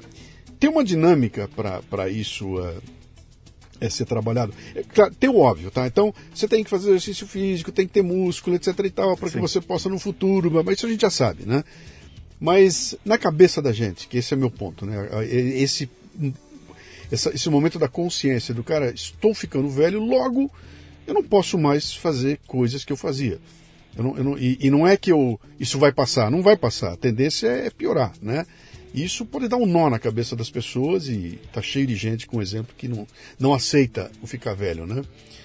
Uh, tem um tratamento para isso, cara? Tem uma, tem um, tem uma recomendação, tem, tem remédio, tem, sei lá. Como é que você cuida para não enlouquecer com a perspectiva de que estou ficando velho e que já não posso mais. A, a questão do tempo é algo complexo de mensurar. Né? Você com 68 anos. É, 68? É. Uh, se, eu, se eu falar para dona Lígia, que é minha paciente, que tem 107 anos, ela vai falar assim: ó, ele, é um, ele é um menino. É. Ela tem 107 anos, é consciente e orientada. Tem uns períodos de confusão dela, mas ela é muito bem consciente. 107. 107. Puta e aí você faz, faz, a, faz a conta aí, 107 menos 68. Ela quantos anos que ela tá na sua frente? É, são 39. É, é isso? Mas acho que é mais. Vamos fazer a conta aqui. 39, né? Acho que é isso. É. 30, 39. 107, 39. Menos. Ela tá 40 anos na minha é, frente. 40 anos na sua frente. Você é. fala, cara, tem mais 40 anos pra constar a dona Lígia. Uhum. Eu não sei se a dona Lígia vai com 107 anos. Talvez chegue até 110 a gente tem vários pacientes hoje que são centenários. É, Nem... é, é, é notável isso? Você, você é notável. Você está nessa há quanto tempo? Há 20 anos você está nessa? Anos. Você, você consegue notar que as pessoas estão vivendo mais? Estão vivendo mais. É, já é, é notável isso? Sim. E assim, o seu estilo de vida define a, o, como vai ser no, no fim da vida. Né? Se você tem uma vida saudável, uh, você tem muito, uh, você tem menos sofrimento. Sim. Né? Então, ah, já que eu vou ficar velho, já que eu vou morrer, eu vou fumar, vou beber, vou. É, isso não vai fazer com que você morra rápido e vai fazer com que você tenha um sofrimento no fim da vida que você não teria. Uhum. Então, não existe uma regra, até porque, porque a fonte da juventude é a busca, né? Uhum. É, de todo cientista, né? Uh, principalmente dos que cuidam do envelhecimento. Mas não tem uma regra específica, ó, esse vai viver mais, esse vai viver menos, porque a dona Lígia viveu 107 anos. Eu perguntei isso pra dona Lígia. Dona Lígia, como foi viver 107 anos? Ela falou assim: ah, foi maravilhoso, casei muito bem, tive 12 filhos, meus filhos são maravilhosos. E aí a perspectiva dela é família. Já outras pessoas, a perspectiva é a profissão. É, então, outras pessoas é o que ele, é, é, o estilo de vida. Ah, meu filho, é, vários pacientes já me falou, falou isso. Ah, eu estou muito feliz porque eu viajei o mundo inteiro. Uhum. Eu adorava viajar. Então, o envelhecimento é, ele, ele é uma coisa única. Cada, cada pessoa tem o seu envelhecimento de forma diferente. Somos, somos diferentes. Né? E está tudo certo. Uhum. Agora, quanto mais saudável você envelhecer, menos sofrimento que você vai ter no fim da vida. Então, se você não precisar tomar remédio para pressão, para o pulmão, para o coração, para os rins, isso vai fazer com que você tenha menos sofrimento no fim da vida. Então, vida saudável é, ajuda bastante no, no fim da vida. Uhum. Vamos lá então, pandemia, cara. Sim. Aí surge a pandemia, algo que a gente já passou por pandemias algumas vezes ao longo da vida, mas como essa aqui, nunca. Sim. Nunca. Né? Se não for pela doença em si, é pelo em volta dela, né? A forma como é. É a primeira pandemia com redes sociais na história. Exatamente. Né? Com internet e redes sociais. Isso muda tudo, né? Mudou e a gente teve é uma pandemia com braço político, com ideológico, com toda essa confusão toda lá, né? Quando ela se começa a se instalar, eu sou palestrante, tá? Ela se instalou, eu perdi todas as palestras que eu tinha e desapareceu. Você é um cara que põe gente estranha na casa dos outros. Sim. Pinta pandemia, cara. Aí a, as pessoas têm medo de ir no, no, no, no, hospital. Por outro lado, você vai ter que botar alguém vindo da rua para dentro da casa das pessoas. Cara, não foi um pandemônio isso? É, na verdade, pra, eu, eu, eu recentemente eu falei isso num congresso de enfermagem que enquanto todo mundo estava correndo da pandemia, a gente estava correndo em direção à pandemia uhum. para salvar as pessoas. Né? E quando, no ápice da pandemia, quando eu comecei a receber funcionários chorando na empresa, né? Uh, eu trouxe um pouco da minha experiência. Chorando por quê? Medo. Uhum. Principalmente as pessoas que estavam na administração da empresa. Uh, e algumas, alguns cuidadores, alguns familiares, é, com medo do que ia acontecer. E aí eu trouxe um pouco da minha experiência de esses últimos 20 anos. Gente, olha só. Eu já passei por várias superbactérias. Se você pegar aí, não, não, era, não foi uma pandemia, mas teve várias, né? Ah, peguei a H1N1, Cinectobacter, Pseudomonas, vários grãos positivos, vários grãos negativos. Eu falei, o que a gente vai fazer a partir de agora é cuidar muito mais do que a gente já faz lavar mais as mãos, usar máscara de forma correta, é, trocar de roupa sempre que for o caso e é, vamos e vamos viver um, viver um, dia de cada vez. Né? A gente não sabe se a pandemia vai acabar amanhã ou daqui um mês ou daqui um ano. Então na pandemia a gente viveu um, um dia de cada vez. Os primeiros dias eu falo os primeiros três meses, os filhos foram para casa dos pais e se trancaram, falaram, ah, não quero ninguém aqui na minha casa mais. Sim. Com três meses, volta os cuidadores, porque eu não dou conta de cuidar do meu pai. Por mais que eu tô, trabalhando em home office, eu não, não dou conta. E, isso aconteceu com você? Bastante. É, então, mas é, é esse filhos voltarem para casa dos pais significa um rompimento de contrato? Na verdade, não. A gente suspendeu alguns contratos, mas é. rapidamente a gente vo... os filhos voltaram com os contratos porque viu que não tinha como cuidar dos pais. Sim. Ainda mais trabalhando em home office. E aí o que a gente fez foi amenizar ao máximo, né, o medo, né, é, seguindo protocolos bem rígidos quanto a, a ao Covid-19. É, Exemplo. Plantão, em forma geral, funciona assim, Luciano. Você entra às 7 da manhã e sai às 19 horas, ou entra às 7 da manhã e sai às 5 horas. Existe uma quantidade de horas e a entrada é sempre ou às 7 ou às 8 da manhã. A gente fez um estudo e a gente viu qual que era o, o, os horários de pico de ônibus. O horário de pico é das 6 da manhã às 9 da manhã. Às 9 da manhã os ônibus são higienizados e às 10 horas eles voltam a rodar. A gente tocou todos os plantões para as 10 horas da manhã quando tinha poucas pessoas no ônibus e quando já tinha sido higienizados. Sim. Então, dentre esses protocolos, a gente fez vários na empresa para as pessoas que estavam indo para as casas. Então, pegar o ônibus no menor fluxo possível, é, trocar de roupa e tomar banho quando chegar na casa, quando sair da casa, vestir roupa específica e por aí vai. Isso fez com que a gente não, teve nenhum, não tivesse nenhum caso de idoso que tivesse uh, tido Covid na época. Teve Sim. depois. Né? Mas no, no auge da pandemia, durante a pandemia, a gente não teve nenhum idoso que dos pacientes que estavam internados com a gente com a doença. Sim. Uh, mas assim, é, teve pessoas que seguiu o protocolo e teve Covid do mesmo jeito.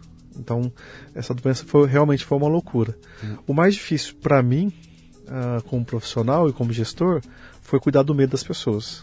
Né? O medo é algo desesperador, né? Cada vez que as pessoas entravam em qualquer é, rede aberta de televisão, as pessoas é, voltavam com um sofrimento ainda maior. Viu o mortômetro lá, né, o pessoal? Exatamente. E aquela história, quer dizer, eles conseguiram a, a, a proeza de piorar a situação, porque aquele mortômetro ele era acumulativo, ele nunca era um contra o outro, né? Olha, semana passada foi assim, essa semana passada era acumulativo, era sempre aumentando morte. É claro, né? Claro. Sempre aumentar, né? E, e, aquilo só contribuía para piorar a situação, né? Foi. É, existe um instituto, esse é um até aqui de São Paulo, que é o Instituto Latino-Americano de Sepsi. Como é? Sepsi? Sepsi. De sepsitemia? Sepsemia. Sepsemia, tá. É, o Instituto Latino-Americano de Sepsi, ele monitora as infecções uh, comunitárias e as hospitalar. Sim. O ano anterior, ou dois anos anterior, uh, eles colocaram o número que morreu de pessoas infectadas com uh, bactérias hospitalar. Morreram de sepse. É, esse número acho que era 500 mil pessoas em um ano que morreram de sepsemia por infecção, hospitalar. Sim. E aí, uh, pra gente que era da área, quando eles mostravam aquele, aqueles números, a gente falava assim, mas a sepse mata mais. Sim. Mas para quem não era da área, Sim. a pessoa sofria bastante. Falava, meu Deus, tá todo mundo morrendo. Sim. Né, quando falava assim, agora chegamos a 100 mil. 100 mil em 200... É, se você dividir pela população do Brasil, que passava de 200 milhões, hum. é muito pouco. Aí você fala assim, Estevam, você não pode falar isso, é um absurdo. Uhum. Não, mas uh, falando de epidemiologia, não era um número tão grande. Não, se, mas é, se você olhar do ponto de vista percentual, é. não tem explicação o que é. aconteceu, né? É. Eu, eu, tinha um número grosseiro no começo, falei, cara, eu vou olhar para essa por problema da pandemia do ponto de vista dos 3% que pegaram e morreram, ou dos 97% que pegaram e não morreram. Sim. Então, escolhe. Nenhum não nega o outro. Se eu escolher olhar pelos que morreram, uhum. eu não nego que 97% escaparam. Se eu escolher olhar pelos que escaparam, não nego que 37% morreram. Né? Sim, Mas tem ali um, um percentual e tem um, um, número que, Grande. que você vai olhar com cabeça fria. Só que se você fala uma coisa dessa no meio do caminho, você é crucificado pela Rede Globo, Exato. né, cara? Os Por todos, se... né? Ah, os caras acabavam com é... Sim. Na verdade, eu trato a gripe do idoso como algo muito sério. Uhum. Muitos idosos pegam a gripe e morrem. Então esse idoso não pode gripar. E o Covid é, é a mesma coisa. Uhum. Né? Uma síndrome gripal que o idoso que é frágil não pode pegar essa doença. Ah, mas houve realmente pessoas se aproveitando politicamente com, é, sobre essa doença e foi muito triste, né? Foi um, se eu pegar os meus 20 anos, de tudo que eu passei, acho que foi o pior momento, é, principalmente para os profissionais da área da saúde. Uhum. Estavam na linha de frente e, e, totalmente expostos ali, né? E foi aquilo que você falou, eu acho que o pior de tudo era o medo, né? O medo. Era a incerteza, o medo, sem saber o que ia acontecer lá. Quantas pessoas você tem hoje na, na, na tua, sob tua batuta lá, cara? Quantos cuidadores tem lá, né? Bom, eu não, eu não peguei as últimas estatísticas, né? Hoje a gente tem uma rede uh, mais ou menos 12 cidades que a gente está atendendo. É, é uma franquia? O que, que você fez? É, a gente se tornou uma franquia pós-pandemia. Ah, então vamos lá, que agora tem uma história boa aí. Vamos falar de, de business aqui, né? Legal. Tá. Bom, pós-pandemia, eu, eu, tive várias pessoas me procurando para ser sócio. É, até a pandemia você tinha o quê? A tua, você atuava só, em Brasília? Só, só unidade de Brasília. Só Brasília? Só. Tá. Uh, pós-pandemia ou durante a pandemia, teve mu muitas pessoas me procurando. Ah, se eu queria abrir uma unidade como a sua aqui na minha cidade, ou eu queria ser seu sócio em Brasília, enfim. Tive várias propostas como essa. Uhum. E aí eu fiz um estudo, contratei uma consultoria aqui de São Paulo, inclusive, é, e a gente viu que o melhor modelo de expansão na época era o modelo franquia, que era muito bom para quem comprasse a franquia. Ok e uh, ah, para a gente, é, em formato de expansão, é muito seguro. Então, pós-pandemia, a gente é, formatou a empresa e começou uma expansão. A primeira cidade foi Belo Horizonte, uh, que é uma unidade que já tem aí mais de quase um ano e meio, mais ou menos. E depois é a gente se espalhou. É muito recente. É recente. É. Tá com quantas hoje? Hoje a gente, a gente tem duas marcas, né? É. Um é o grupo Acolher e Cuidar, que é esse serviço tudo que a gente conversou aqui. E o outro é um outro serviço essencial, a qual eu sou sócio, uh, que chama Meu Dentista em Casa, que é uma empresa de home care odontológico. Pô, eu, vou até, é, é. eu vou até sua casa, faço qualquer tratamento é, de saúde bucal de baixa, média e alta complexidade. Sim.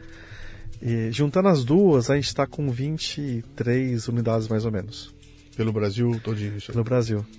Tá. Sul, a gente está em Curitiba. Cara, se Porto você Alegre. tinha uma preocupação de botar um estranho na casa dos outros, Sim. na tua empresa, com você cuidando daquilo diariamente, agora, cara, com 20 caras em 20 lugares, tem um, tem um, tem um peso gigante no teu negócio, essa, esse recrutamento, seleção, controle, saber se está tudo bem, uma, sabe, receber a reclamação das pessoas. Você deve ter um, um processo muito bem montado ali para. É, hoje, hoje a gente tem um suporte. é, essa implantação que a gente chama é, quando a pessoa compra a franquia, leva em média 60 a 90 dias.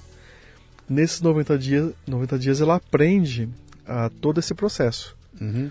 Como selecionar, como tratar, como cuidar dos pacientes é, de forma ah, é, legal e segura. Uhum. Então, hoje eu tenho segurança em qualquer pessoa, igual recentemente alguém me- um, um amigo me ligou e falou, ó, precisava de alguém que minha mãe no Espírito Santo. Eu indiquei lá a, A, a- a- tua a unidade do Espírito Santo lá. É, Uma franquia como essa, eu não, eu não vou precisar investir em equipamento, em montar um local e tudo mais, ou tem que ter? Tem que Você vai- ter. Tem. Tem um investimento mínimo em. Tem. É, algumas franquias desse segmento, eles vendem o serviço home office. A gente não acredita ne- é, no home office no nosso modelo, por quê? Primeiro porque a gente tem que selecionar as pessoas. É. Como que eu seleciono as pessoas em casa? Não tem jeito. Ah, vou levar. é, às vezes, uma seleção, eu, eu recebo 20 cuidadores para definir um perfil que dê certo na- numa casa. Como é que eu vou receber 20 pessoas numa, minha- numa sim. residência? Não, faz sentido. E outro que é um serviço caro. Né? Quem paga, a, a família, eles querem ter a segurança que a empresa existe. Então eu vou até a empre- empresa, conheço a empresa, vejo a estrutura e depois eu assino o contrato. Sim. Então, é, no nosso segmento é quase impossível é, ter sucesso fazendo é, home office. Sim. Então tem que ter uma estrutura mínima ali, um escritório para você fazer o processo seletivo e receber as famílias. Imagine, um serviço hoje é, de 24 horas, dependendo da complexidade, ele chega a 20 mil reais por mês. Um- um- repete, um serviço de 24 horas, de 24 horas dependendo da complexidade, pode chegar a 20 mil por mês. ou mais. Tá. A pessoa vai assinar um contrato de 20 mil reais por mês, que dá 240 mil por ano, ah, e fala assim, ah, o Luciano trabalha na casa dele. Não faz sentido, a pessoa quer no escritório. E como que eu vou selecionar essas pessoas da minha casa? Também não tem jeito. Então, por isso que a gente tem em todas as unidades eh, do grupo Acolher e Cuidar, a gente tem estrutura física hoje. Entendi. Então a gente seleciona, treina os cuidadores e recebe as famílias no escritório. Qual é o próximo passo, senhor? É montar um local de acolhimento desses?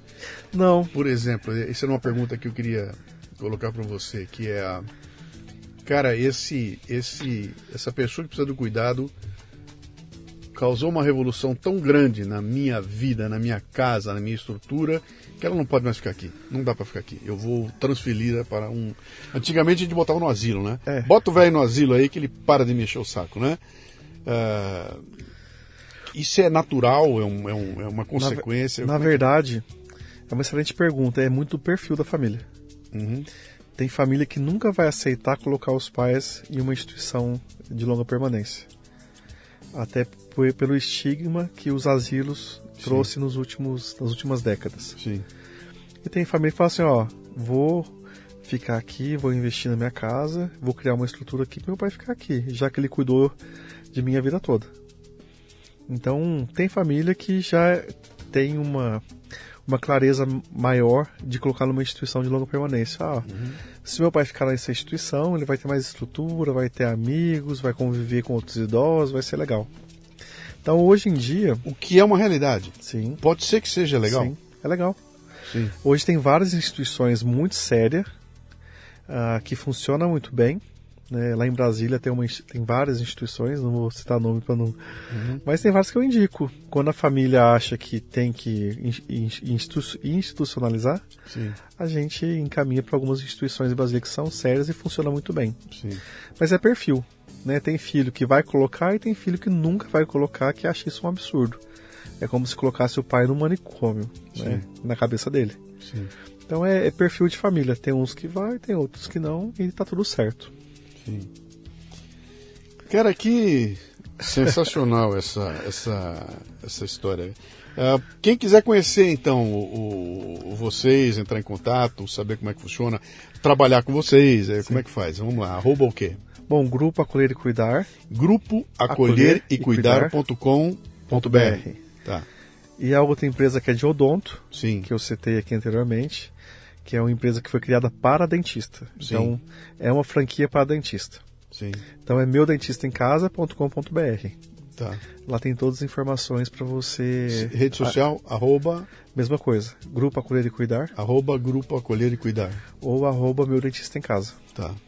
Qual é o que vem pela frente aí? o desafio agora é a expansão, né? A gente agora está acelerando a expansão. Sim. A gente está muito mais forte, muito mais robusto. O nosso suporte hoje é um suporte grande. Estão é... abertos para receber candidatos, então? É, a gente tem uma expansão esse ano de mais 50 unidades. Tua, tua expansão, é, é, você regionaliza os lugares? Você não vai botar dois, duas unidades no não, mesmo bairro? Não, a gente regionaliza. Regionaliza, tá. Sim. Tá.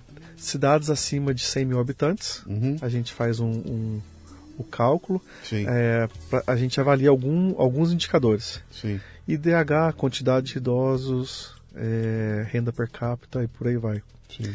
Então, quando a gente entra numa cidade com um franqueado, a gente tem certeza que aquela, aquela cidade comporta ter uma unidade como a nossa, Sim. né?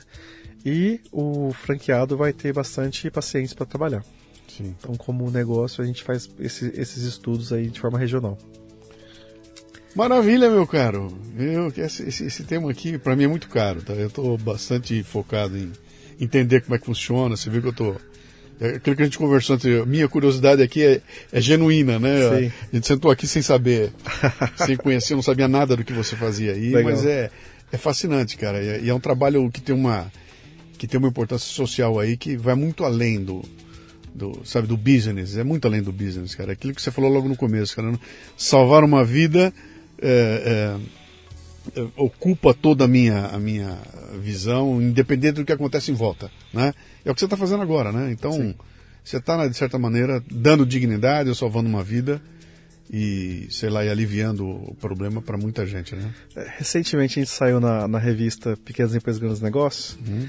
e eles classificaram a gente como uma empresa que tem impacto social. Sim. Eu achei interessante. Sem dúvida. E um colega da USP é, colocou o meu dentista em casa como a maior inovação de todos os tempos. Essa é a fala dele. Uhum. Até porque ele falou sim que é uma solução que não existia. Né? As pessoas não tinham assistência em casa se fosse acamado ou se não pudesse ir até um consultório. Sim. Então, as duas empresas, tanto o meu dentista em casa quanto o Grupo Acolher e Cuidar, ela tem um impacto social uh, absurdo. Uhum. Né?